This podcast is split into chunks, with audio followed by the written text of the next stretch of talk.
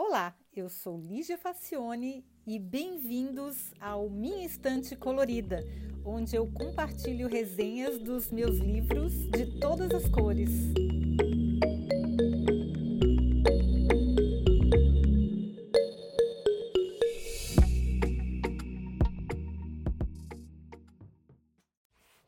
Olá! Você já pensou em como o design influencia a sua vida e as suas decisões? E eu não estou falando na praticidade do dia a dia, na estética, na poluição ambiental ou no desenvolvimento de novos produtos. Eu me refiro a questões mais íntimas, de ordem sentimental e difíceis de explicar. O design traduz o que as pessoas sentem, pensam e querem, ou ele em si provoca esses sentimentos, desejos e pensamentos. Adrian Forte, professor da University College de, de Londres, debruçou-se sobre o tema e nos brindou com um magnífico Objetos de Desejo, Design e Sociedade desde 1750. A primorosa edição da Kozak Naif ainda tem um charme a mais. O livro acompanha uma folha adesiva com palavras e ilustrações para que o leitor possa montar a capa, que só vem com um lindo fundo estampado. Na verdade, esse livro é bem antigo, tá, gente? Bem antigo mesmo. Vocês talvez. Eu vou colocar o link para a Amazon, mas talvez tenha livros usados também. Porque, é, infelizmente, a Kozak Naif, que era uma editora que fazia livros maravilhosos, fechou. E eu fiquei, eu acho que foi uma perda muito grande. Esse livro é lindo. Bom, mas o que, que tem dentro dele além de ser lindo, né? O Forte nos lembra que as pessoas costumam se queixar dos efeitos nocivos da televisão do jornalismo e da propaganda, mas nem se dão conta da influência do design na sua vida. Talvez porque o considerem uma atividade artística neutra e inofensiva. Elas não reparam que os objetos de design provocam efeitos muito mais duradouros do que os produtos efêmeros da mídia. É que o design dá formas tangíveis e permanentes às ideias sobre quem somos e como devemos nos comportar. Não é diabólico? Ele cita como exemplo o mobiliário de um escritório desenhado no começo do século XX e outro atual. As diferenças são gritantes e poucas são as respostas convincentes sobre por que isso acontece tão rapidamente com todos os objetos pós-revolução industrial. Alguns historiadores tentam explicar o fenômeno de mutação construindo metáforas a partir da biologia defendendo a tese de que o design passa por estágios de evolução progressiva em busca da forma perfeita. Pois é, meio tópico e fora da casinha, né? Não parece isso? Pois é, o Forte também acha, coisa de gente sem noção, falar um negócio desse.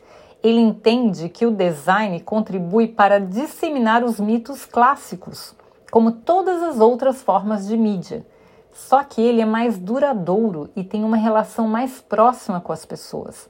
Afinal, está no ambiente onde elas vivem e nos objetos que com elas convivem. Assim, o design tem a capacidade de moldar mitos numa forma sólida e tangível. Isso faz com que os próprios mitos pareçam reais. Olha só. Um exemplo é o neoclassicismo, que invadiu as pranchetas junto com a Revolução Industrial. Tudo que o progresso trazia de sujeira, injustiça social e destruição de sonhos idílicos rurais era contrabalançado pela estética neoclássica da justiça, da beleza e da harmonia. Mito, claro, pois a Grécia não era nenhum paraíso para escravos e mulheres, né, gente? Mas criar objetos neoclássicos com moderna tecnologia talvez dê um pouco de tranquilidade psicológica para essa gente. Quem sabe isso também explique a fantástica profusão de imensas casas vitorianas encaixadinhas em lotes mínimos na, nas cidades que a gente conhece brasileiras, né? principalmente esses condomínios fechados. Bom, o autor pega o exemplo de um rádio. O design pode ter abordagens distintas na arcaica, as válvulas e mecanismos se exibem sem pudor, fazendo tudo parecer muito complicado e grosseiro, como eram feitos os primeiros aparelhos.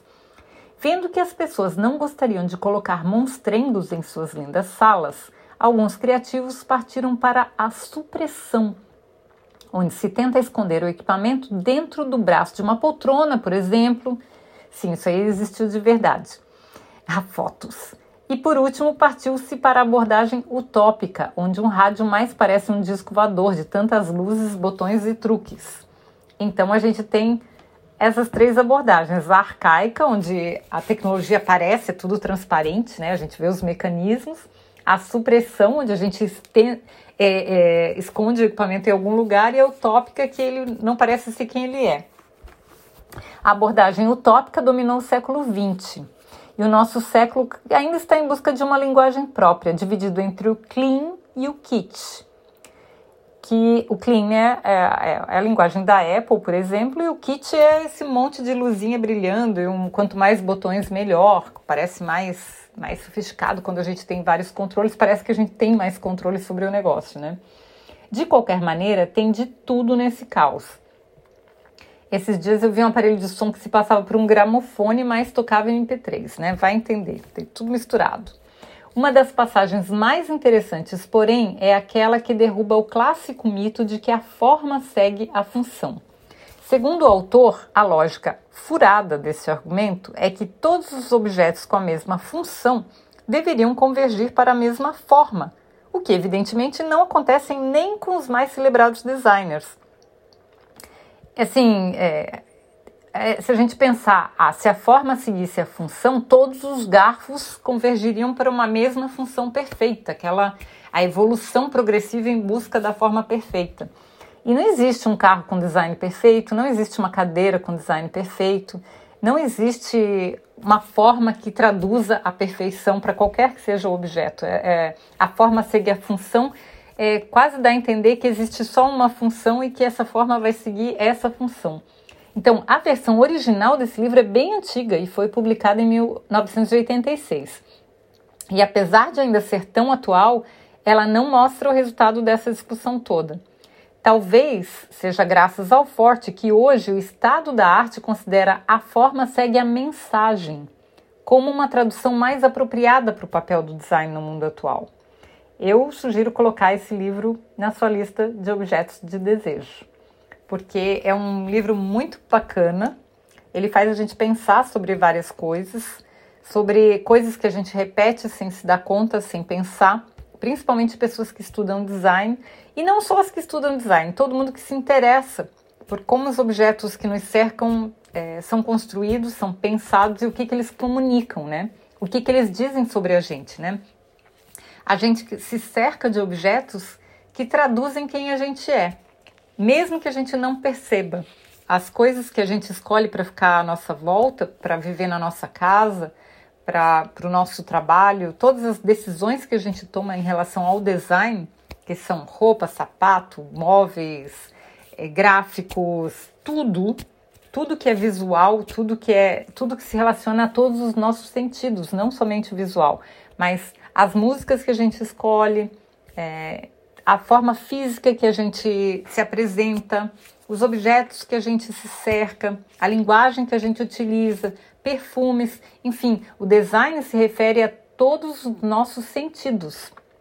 A estética vem do latim aesthesis, que significa aquilo que se relaciona com os sentidos. Então, tudo que se relaciona aos, aos nossos sentidos e nos traduz é design as, os objetos que a gente seleciona para nos traduzir é design. Então, é, eu acho interessante a gente ler livros que falam sobre isso para que a gente possa também se entender um pouco melhor e entender o impacto que as nossas decisões têm no mundo, né? Bom, eu espero que vocês tenham gostado e esse livro tem para vender já, como eu falei em português, que eu li em português faz muitos anos, deve ter, bom, com certeza ele tem na Amazon e aí o link está lá no minhaestantecolorida.com, mas com certeza vocês acham em, em sebos de livros usados, porque esse livro foi um sucesso na época que ele foi lançado. Mas ele continua atual. Tá bom, gente? Espero que vocês tenham gostado e até o próximo episódio. Tchau!